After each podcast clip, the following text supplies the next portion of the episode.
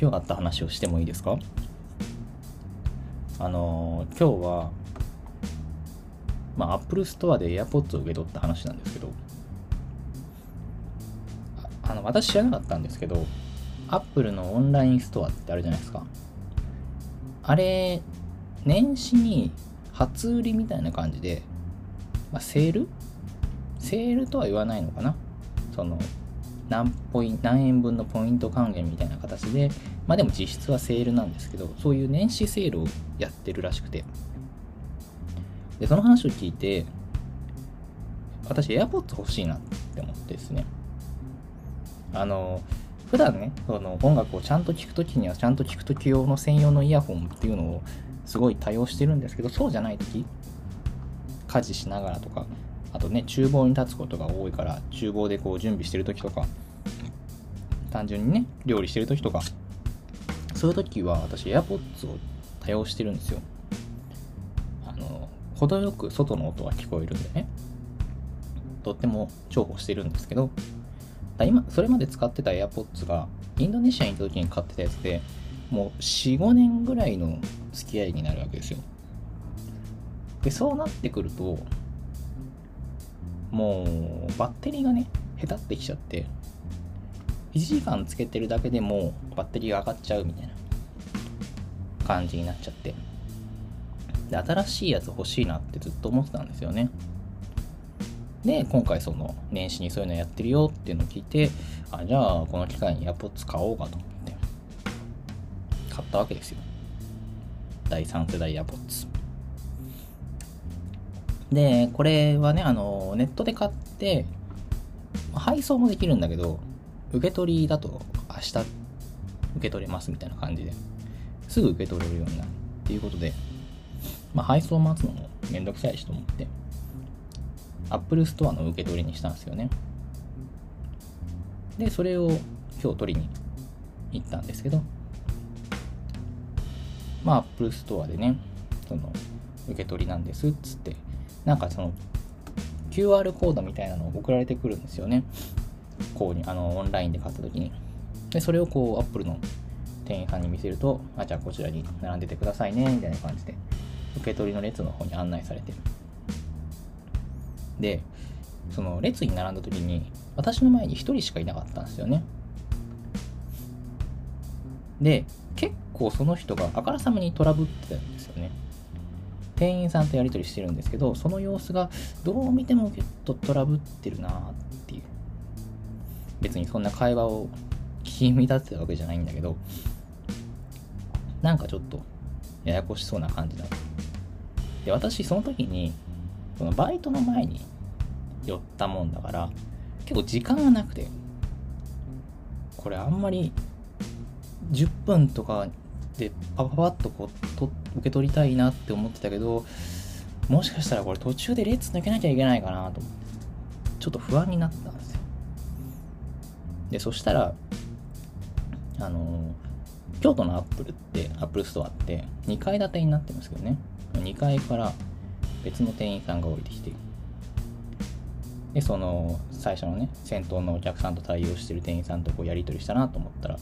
こっちに向かってきたんですよね。でお客様今日受け取りですか？聞いてきてくれたからあの最初さっきのね QR コードを見せて受け取りなんですけど時間かかりそうですか？一応聞いてみたわけですよ。そしたらさこの店員さんがね超ハスキーなイケボで大丈夫です。私が対応しますから。みたいなことをおっしゃるわけですよ。超かっこよくないですか？でさそのアップルってやっぱりこうハイテクなわけですよ。全体的に。そのこちらへどうぞっつって通されてさ AirPods の箱がすごいなんていうの？ケースの中に入ってるところに案内されて。でそこもさ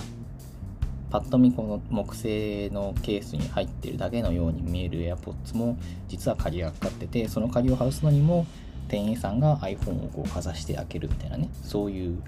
隠れたハイテクギミックがあったりとかしてた。そういうのにいちいちか感動してたんだけど。でそれでねこう自分私の目の前でこうそのイケボの店員さんがさパパパパパってそういう受け渡しのやり取りや受け渡しに必要なことをさどんどんどんどん瞬く間に進めてってさ。で最後にねこれにメールアドレスを入力してくださったら私完了ですよって言うから私自分のメールアドレスをさペペペペと入力してで渡したらさ店員さんがね大変お待たせいたしましたまたハスキーなイケボで言うわけよ全然待ってないよってそんな待ってないよってすごくこう叫び出したくなってしまいました。これ分かりますかね？この別にさわざわざ言うことではないけどさ私はノン系でさヘテロセクシャルなわけですよ。なんだけどなんだけどさそういうの抜きにしてなんかすごいこうかっこいいなとかさななんつうの？ときめき？なんか別にそういう人じゃないんだけどあすごくときめいてるっていう。わかります？この感情。これないですかね？私だけですかね？こういうの。なんか今月のメールテーマにしましょうか。今月1月のメールテーマはそういう相手じゃないけどときめいちゃった体験。なんかあったら送ってください。本当に私だけなのかな？こういうなんかね。そういう相手じゃないけどなんかわかんないけどすごい感動してときめいちゃうみたいな。えかっこよくないですか？ってさめっちゃ焦って待ってるとこにささっそうと現れて大丈夫です。私が対応しますから。超かっこいいじゃん。何？でしかもさその本当にその言葉通りサクサクサクってやってさ大変お待たせいたしました。かっこよすぎかかっこいいなアップルの。イケボ。ハスキーハスキーイケボ。超かっこいいないや私もさそれでねその大変お待たせいたしましたって言われてさ。まあ普通にね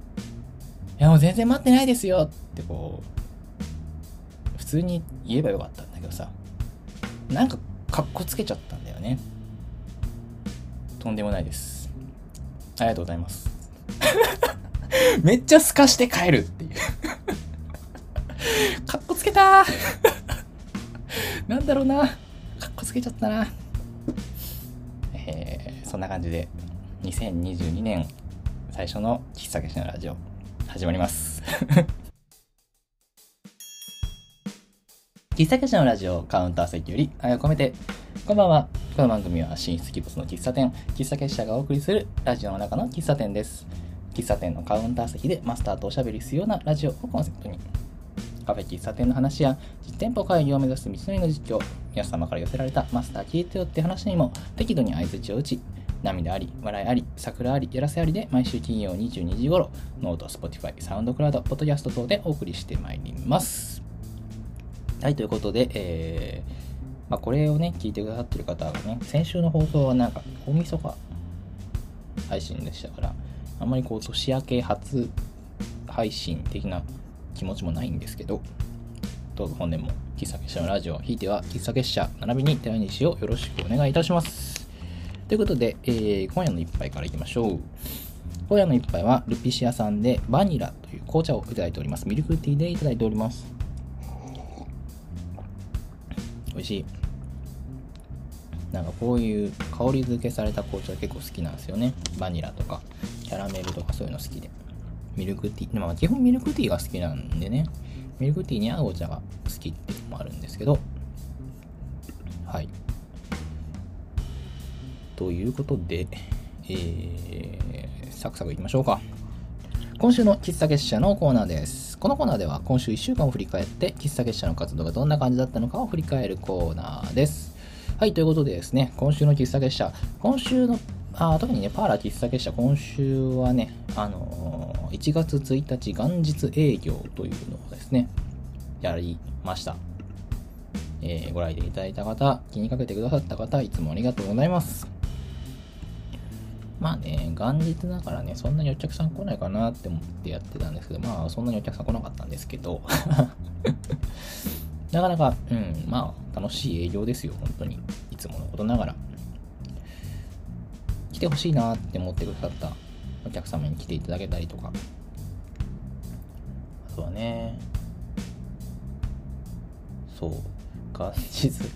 あんまりなんか、うん、普通にいろいろ元日だからっつって、ほんといろいろやっちゃいましたね。紅白歌合戦とかお客さんと一緒に見てたな。楽しかったな。いや、なんか本当ね、そういうぼやぼやした営業、ぼやぼやした営業楽しいから大好きなんですよね。ちゃんと経営も考えなきゃなって思いながら、そういう楽しい営業をするパーラー喫茶月謝です。まあ、紅白ぐらいいいと思うんだけどね。またね、今月の中頃になるかな、後半になるかな、ちょっと一つまた新しい発表をする。別にそんな大げさな発表ではないんですけど、そういうのをね、また新しく発表があったりもして、あのー、先日あげた喫茶月謝のスケジュール、インスタグラムに上げ、インスタグラムとツイッターに上げた喫茶月謝のスケジュール的にも書きましたが、今月はね、なかなかいろいろ暗躍を水面下で行っている1ヶ月して、それゆえに来月からはまた結構爆発をするわけですよ、いろいろと。だそれを考えるとさ、こう、やっぱりこう、喫茶結社という活動がね、だんだん大きくなっているというか、大きな波に、なんて言うんだろ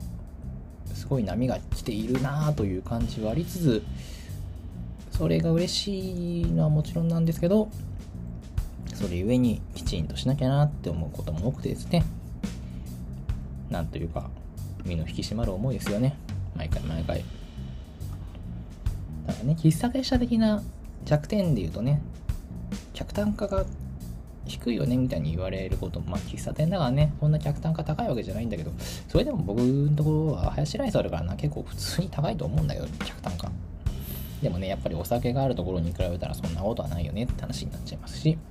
でもお酒にはなあんまり頼りたくないんだよなあっていう思いもありまあ他の武器を模索中というところでね、まあ、試作中のものもいくつかあるしまだアイディアだけあって何もできてないってのもいくつかあるしまだまだまだまだねやれることはあるのでいろいろ模索していく1年になるんだろうなと思っております。お酒に頼りたくないとは言いつつどっかでね、バー喫茶結社、バールかな？バール喫茶結社をやりたいんだよね。基本的に僕、あの、喫茶結パーラー喫茶結社ではお酒を出さない方針でやってるし、それに関してはあんまり曲げるつもりもないんですけど、たまにお酒営業あってもいいんじゃないかって。これは別にあの、経営云々とかの話じゃなくて、単純に私がやりたいだけなんですけど、基本お酒好きな人だし、私がね。たまに1ヶ月に1回ぐらいお酒あり営業の日があっても楽しいんじゃないのかなっていう気もちょっとしてます。美味しいお酒な、うん、まあね、お酒営業ってどうなんだろうあんまり私、今までこう、喫茶結社として、もとい、その、私自身もお酒のある営業ってやったことないんだけど、お客さんは飲めるけど、私が飲めるわけじゃないんだよな。それがネックですね。そんな感じで、今週の喫茶月謝。うん、なんか、そう、今週はね、あんまりね、話せることがないんだよ。そう。めちゃくちゃ水面下で動いてることがあるんだけど、もう3、4つあるんだけど、それはね、ちょっと今月後半とかにならないと言えないことっぽいので、まあそれはね、またおいおいお知らせするという感じで楽しみにしていてください。さてさて、今夜のトークテーマに移ってまいりましょう。年始は皆様どうお過ごしでしたかね？まあ、このラジオが放送されてる時にはもう仕事は当然始まってるし、学校も始まってるって方が多いのかなという感じもしますけれども、まあお正月ぐらいはのんびり過ごされたという方が多いんでしょうかね年はね結構初詣とかもうん行って良さそうな雰囲気になってましたしおせちとかも。なんかお雑煮がね地域で違うみたいなのが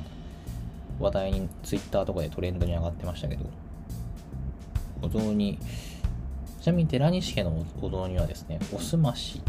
に鶏肉が入ってる。でお餅はあの四角いお餅ですね。入ってるタイプのお雑煮でして。これ多分うちのお雑煮というのはなんか割とうちの祖母のお味のイメージなんですけど青森が青森なんですようちの父方の祖母が。で多分その辺りの味付けなんじゃないのかなって思っているんですけどどうなんでしょう。結構好きなんですけどね。そうまあね今年はそういうお雑煮も食べてないな。あの私はですねまあ年始ね初日からパーラーやってますけどパーラーの後はねバイトバイトと働き詰めのお正月なんですよね。まあお正月から大変だねとか言われることもあるんですけどいやまあ別になあという感じでして。割とお正月というのがねあんまり楽しく過ごすのが得意な人ではないのでお正月ってどうにもこのなんというかね苦手なんです。よ苦手っていうと言い過ぎなんですけどね。あんまりこうやることはないじゃないですか。テレビは面白くまあテレビないんだけどうち。テレビは面白くないしお店はやってないし。一人暮らしのねお正月ってこうどうにも手持ち無沙汰になりがちでね。昔はねあの正月にこうちょっとこう作り応えのあるガンプラを作ったりとかしてね。マスターグレードゴッドガンダムとか作ってましたけど。あれこの話って先週ラジオでしましたっけ？まあいいや。えっと。とかね、そういうのをやってるんですけど、あんまりこの正月のあハッピーニューイヤー感はあんまり得意じゃないんですよ。まあ、だから、もし働いててね、やることがあるっていうのはあんまりこう苦痛ではなくて。っていうか、働き出してから、まあ、ずーっとこんな感じなんで、もう、もうなーって。働き出してからっていうか、大学生の時から、バイトしてる時から、ずっとこんな感じなので、あんまり、あんまりもう、こういうもんだろうって感じなんですけど。ただね、ただ唯一、ちょっと残念だった、残念というか、あの、お正月、そんなお正月の数少ない楽しみの一つに、あ、初詣に行くっていうのがあって、まあ、正確には、こう初詣でおみくじを引くっていうのが楽しみなんですけどそれになかなか行けなかったっていうのが結構ね歯がゆい思いをした今年のお正月でした。ようやく今日朝行ってきました。いやまあね。所詮おみくじなんぞ所詮占いですよ。信じるかどうかって言われたらまあ別にねそんなそんなな占いにこう信心深いわけじゃないんですけどなんかありましたよね。このラジオでも3週ぐらい前に占いの回やりましたけどまあいい占いは信じるよ。基本的に占いは好きだからね。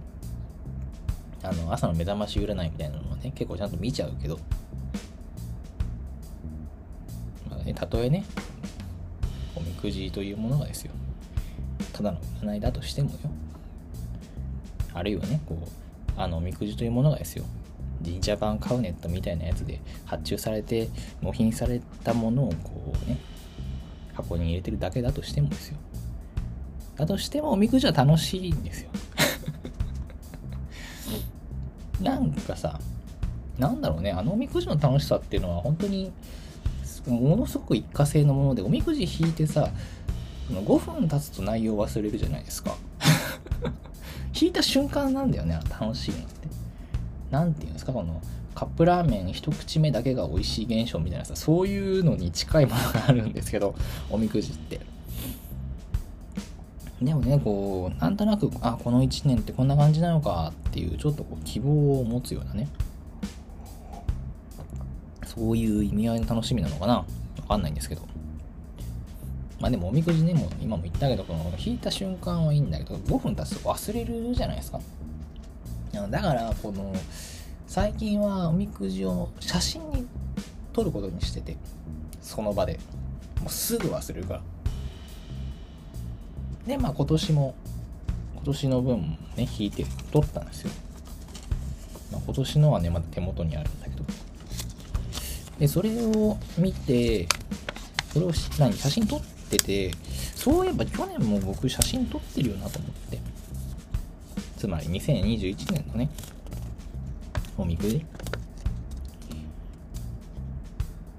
だから、そういえばそ、その写真あるかなと思ってこうスマホをこうさーっと探してみたらあったんですよね。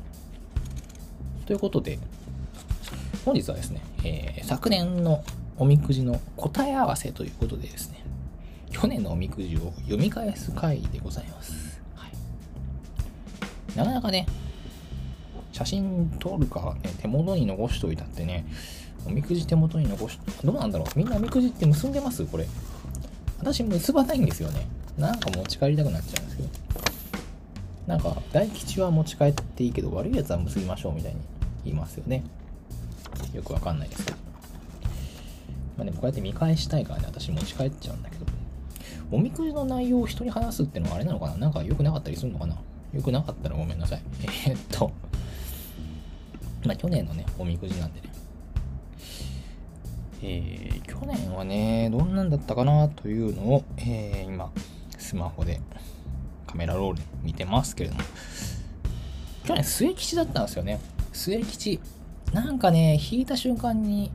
あ、なんか微妙な引いちゃったなって思った記憶があるんですよね。まあなんかさ、この大吉だったらまあいいじゃないですか。まあ、あんまり大吉僕好きじゃないけど、なんか良す良すぎてちょっとなんかこの何て言うんですかこのひねくれ者だからさあんまり占いの目覚ましテレビの目覚まし占いの1位とかさ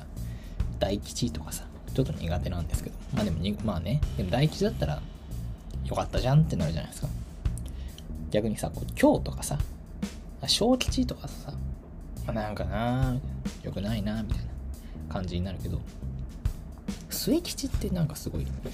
ネタにしづらいんですよね。末吉。末吉ってそのポジで合ってるよね。どうにもこの順番がよくわかんないんですけど。あ、でも末吉って小吉より下なんだ。ああ。なんかね、わかんないですね。吉の位置ってわかんないですよね。大吉の次っていう説もあれば、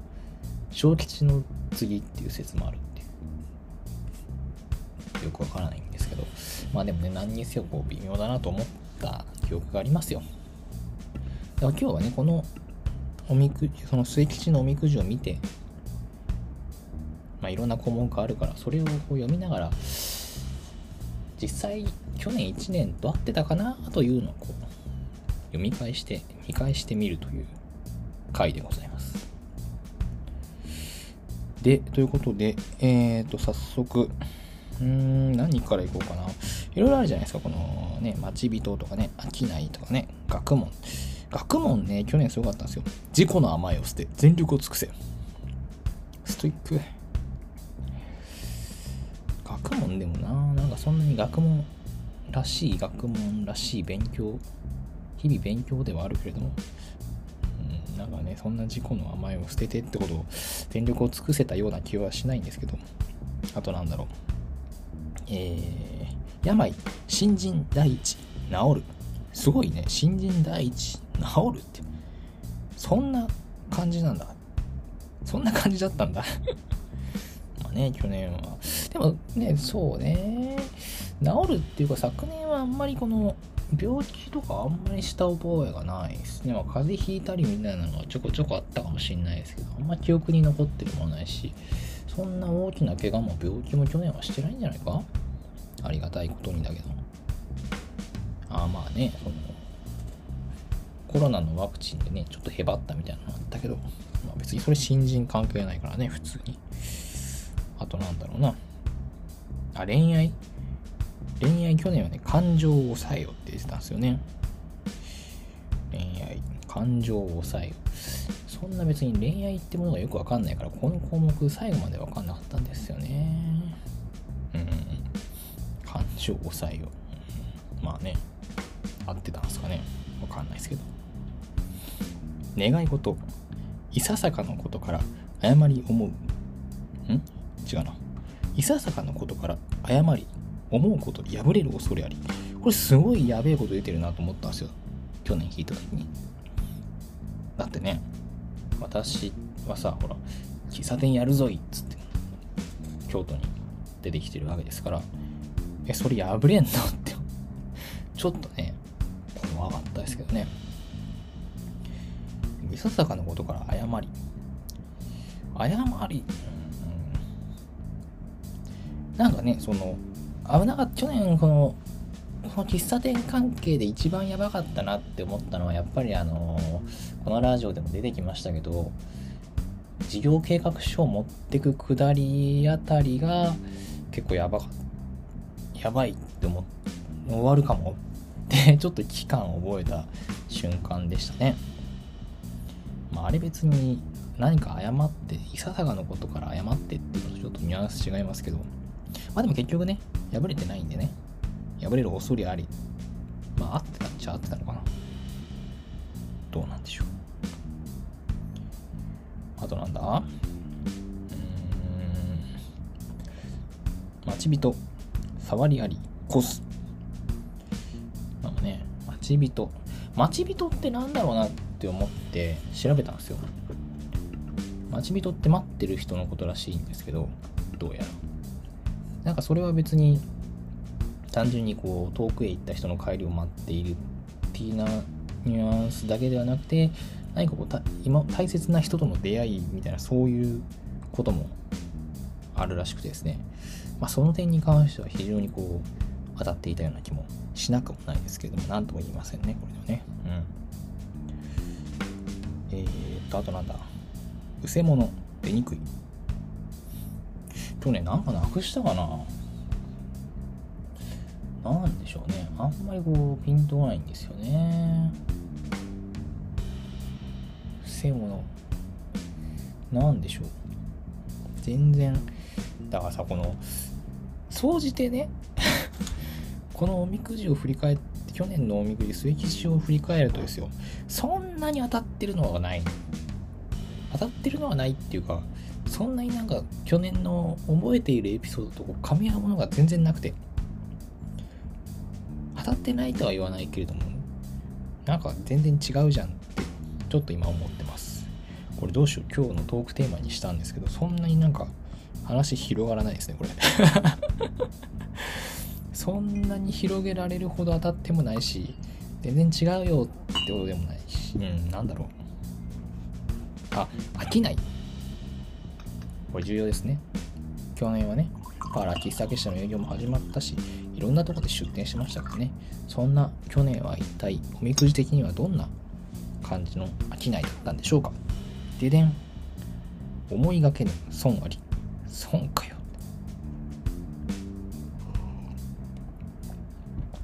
いやまあ確かにね。昨年の喫茶結社の活動を見るとですよ。決して順風満帆とは言えない。こんなめっちゃ儲かってるっていうのとは違いますけれども。でも言うそんなの思いがけぬ損ってほど損あったかな。お金の話じゃないのかねこれ。話じゃなくてむしろこう何か別の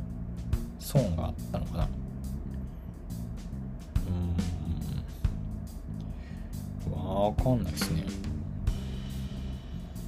そんなに。あなんかねこのこういうおみくじって上の方にその何吉とかの上の方になんかご神託みたいなのが載ってるじゃないですか総じてみたいな総総括してこんな感じみたいな読みますね小舟がにわかの嵐に合うように思いがけないことで災い起こる恐れがあります決して色に溺れ、不利の行いをしないで、正しく一心に辛抱するが良いです。小さいところに注意しなさい。はあ。あれなんですね。去年の私は、総じて、なんか、思いもよらないところで大変なことになっちゃいますよっていう。思いもよらないことが原因で、ちょっと大変なことになっちゃうから、なんか真面目にやれよっていうそういうことらしいんですけどねそう考えるとなんか思いもよらぬことがそんなに思い浮かばない思いもよらぬ災いが起こったことがそんなに思い出せないってことは、まあ、そこそこ真面目にやってたから回避できたっていうそういうことなんですかね。そんなことないのかな。なんかトラブルとか災いとか嫌なこととかまあ去年総じて1年間通して人間関係？人間関係？うんうんうん。やめときましょう。そんなにだからあれだね。去年のあれはおみくじはあんまり関係ないのかな？あんま当たってなかったのかもしれないですね。うん。こうやって振り返ってみると。ちなみにね今年のさっき引いてきたさっきっていうか朝引いてきたおみくじはね中吉だったんですよ今年。で結構いいこといっぱい書いてあって願い事とかね早く叶えて喜びあり人の人を敬いてせよ。なんかねいいこと書いてありますよね。もう本当に、願う意が早く叶う叶うんだっていうのはね嬉しいし商いもね売り買い売り買い物いずれもきちどっちもいいよって。どっちもいいよって意味だよねこれ。あね。素晴らしいね。唯一ねこう気になったのがね恋愛。思うだけではダメ。思うだけではダメ。ダメってダメって何様だよってね。神様だよってな。なんかちょっと腹立つなと思いながらね。うん。まあでもそれをね除いても全体的にはねいいことが書いてあってね。今年はなんかいい年になる、まあ、今年はでも別に去年もいい年だったんでね何とも言えませんけど。いい年になるなりそうなおみくじを引いてまいりましたあとね占いといえばねあのしいたけ占い好きじゃないですか私好きじゃないですかって言って、まあ、上半期と下半期のしいたけ占いをね、読むだけなんで、そんなに別にしいたけ占いファンとかじゃないんですけど、そんなね、にわかですよ、所詮。にわかなんですけど、で、今年もね、上半期のしいたけ占いが出ててさ、それがね、すごい当た当たってるっていうか、当たってたらいいなっていう、こんな感じだったらいいかもってすごい思う。しいたけ占いの素晴らしいところ、こう読んでてこう自己肯定感が上がるのが素晴らしいよね。本当に優しいこと書いてある、優しいっていうか、厳しいことも書いてあるんだけども、総じてこう、プラス思考になれる、この文章能力は素晴らしいですね。さすがです、しいたけさん。あちなみに私はね、あの、大牛座なんですけどね。なんか、大牛座は、なんだっけな。放浪者からリーダーへ極端さが抜け愛とキャリアを両立していくらしいですね。なんか耳が痛いこともいっぱい書いた極端控えめになんかね大志座は極端らしいですよ。普通に見えてよくよく見ると過激な人らしいです。ねこのしいたけ占い、ね、たまに見ると楽しいんですよねこういう上半期下半期ぐらいのペースでいやー今年はどんな1年になるんですかね。こうリスナーのね、皆様は、おみくじとか聞かれましたかねもし覚えてたらね、今年のおみくじこんな感じだったよというのを教えてください。まあ、所詮ね、占いですので、去年のおみくじはそんなに当たってなかったことですし、あんまりこう、いいことはね、プラスに捉えて、悪いことはまあ、5分後に忘れちゃうぐらいのそれぐらいの距離感がいいのかななんて思いながらまあ今年はいいおみくじだったんでなるべく覚えておきたいんですけど、ま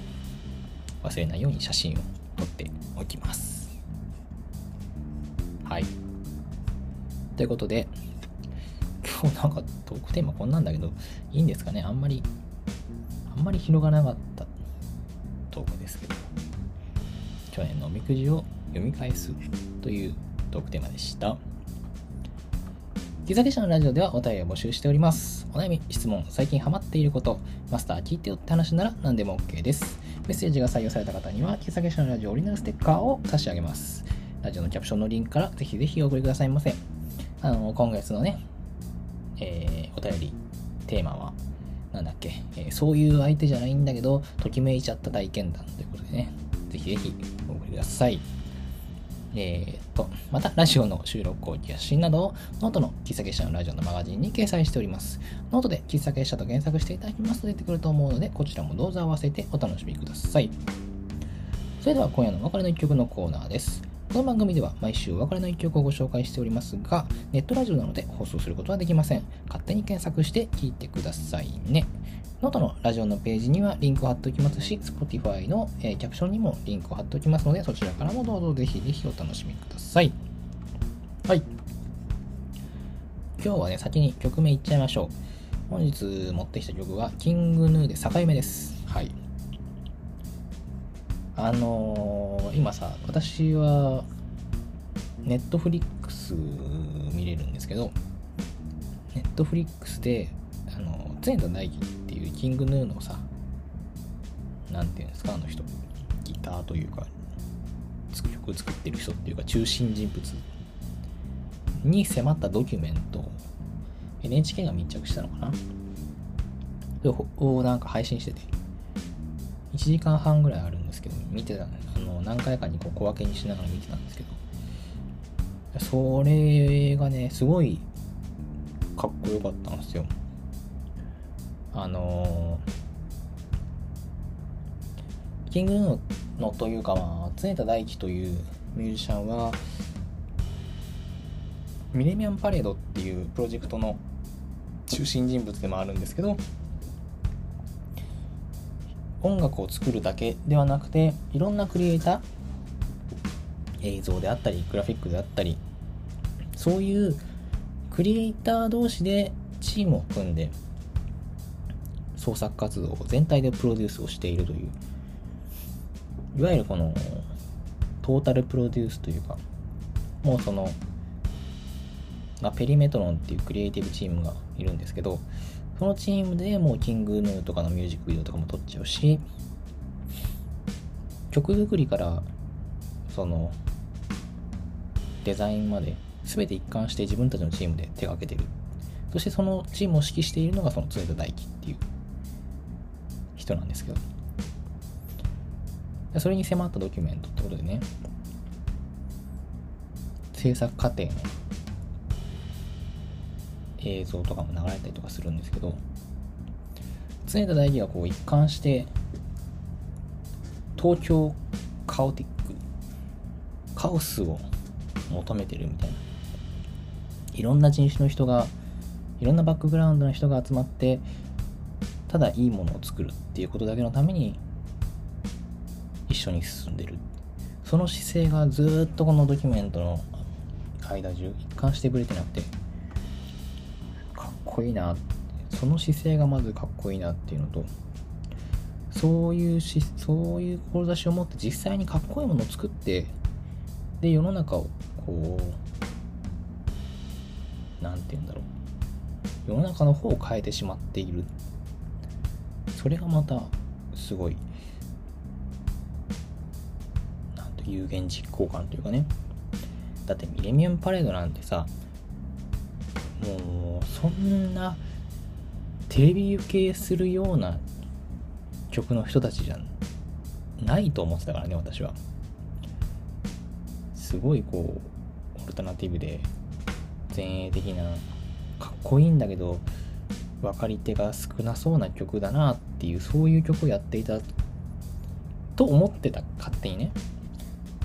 だけどすごい音楽理論オーケストラとバンドサウンドをものすごくこう精密なところでくっつけて新しい音楽を作っていく。芸術を破壊して新しい芸術を作り上げていくみたいなそういうのがさちゃんとかっこいい。それがそれが世の中にちゃんと伝わってる伝えてる伝わるように伝えてるというのがそこまで含めてかっこいいなと。いやいいですね。そういうパレード感。何か一つの目標に向かってさあそれだけを頼りにいろんな人が同じ方向に歩いていくというそういう集団はとてもかっこよく見えますね。憧れますね。で今日持ってきたその「坂夢」という曲なんですけどこれはあの「呪術廻戦」という漫画の映画版劇場版のエピソード0にあたる話なんですけどそれの主題歌あエンディングテーマか。エンディングテーマの曲ですね。呪術廻戦。見ました？僕まだ映画見てないんですけど漫画をね8巻ぐらいまで読んじゃってやっべ面白いって思ってでアニメでこう見てね。津田健さん声かっこいいとか思いながらね。えー、あれでしょ？劇場版は主人公の乙骨くんが尾形さんなんでしょ？碇シンジ君の声なんでしょ？狙ったキャスティングだなと思いながらもうめっちゃいいなと思って。いやーでも見に行くかな。見に行きたいけどな。なんか面白いらしいからな。うん。ちょっと考え中なんですけど。でその映画で映画のそのラストにかかるらしい曲なんで結構歌詞もそういう呪術廻戦の呪術廻戦のイントネーションが難しいな。呪術廻戦のえー、世界観をちょっと意識したような歌詞になったりもするんだけど逆夢っていうのが正夢の反対で正夢っていうのはこの夢で見たことが現実になる。あるいは現実に起こることを夢で見るっていうことだと思うんですけど逆夢はその反対で夢に見たこと夢に見ることで、えー、現実にならない。現実とは真逆の夢を見る。まあ、これも一種のおまじないというか、まあ、それっぽく言うなら自由の類の話なんですけど。夢といえば今年の初夢が、まあ、初夢って本来は1月1日の夜に見る夢のことなんですかね。なんですけど私あんまり普段夢を見なくて見なくてというか夢を覚えてなくてちゃんと夢を見たって意識したの認識したのが、えー、今朝の夢だから1月5日の違うな1月4日の夜の夢なのかな。夜に見た夢なんですけど、まあ、大体私の夢って物騒なのが多くて人が死ぬか人がなんか痛いことになるかどっちかなんですけど今回は両方でしたね。あのーていうのかな。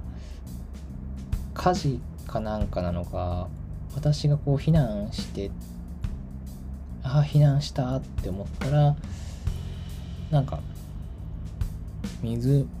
その避難した先の全然別の建物が湖の上に立ってるんですけどその建物からこう人が飛び降りていくっていう。夢だからねこう文脈とかもはちゃめちゃなんですけど。でその最初に飛び降りた人があどこああの人死んだなっていう感じの飛び降り方をしててでその後に飛び降りてた人たちはこうなんとか助かってたっぽいんですけど。なんか本当にすごい物騒で。でもなんかこういうのこういう夢って夢占い的には吉夢のことがあるらしくていい夢のことがあるらしくて飛び降りるっていうのがなんだっけなこう状況の変化今の自分の変化を表していてだとかなんとか。だとかなんとか。人が死ぬっていうのもなんかその新しいことの始まりみたいなプラスの意味らしいんですよね。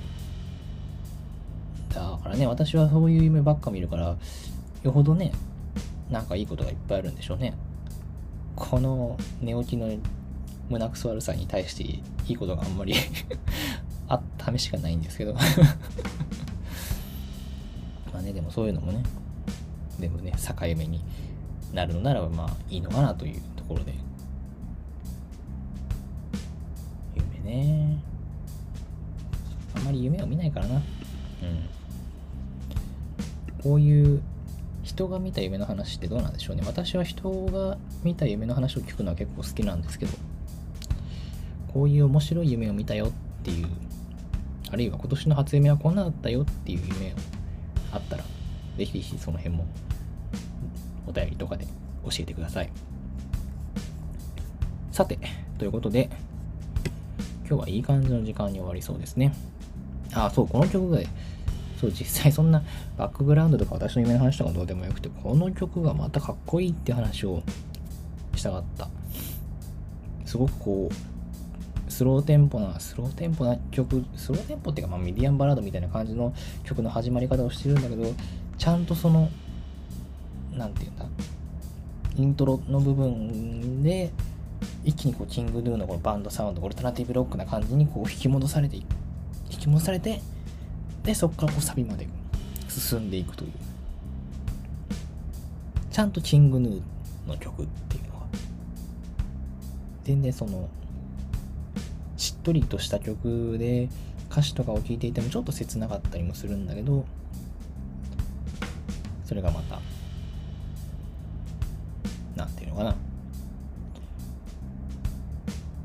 切ないんだけどロックにかっこいいサウンドにまとめられている。でもその始まりなんだろうそうその結末に至るまでの最初のワンフレーズ目を聞いてその結末その曲の終わり方その曲をそのなんだろうなその聞いた後にそういう感じになるっていうのはとても思い浮かばないような意外性もある。だから最後まで聴かせるっていう意味ではすごく考え抜かれてる曲なんだろうなって思いました。ぜひぜひね、あの、聴いてみて、ワンフレーズ目だけじゃなくて、最後まで聴いてみてください。ということで、今夜のお別れの一曲は、キングヌーで、坂夢。それでは皆様、今宵も素敵な夜をお過ごしください。またね。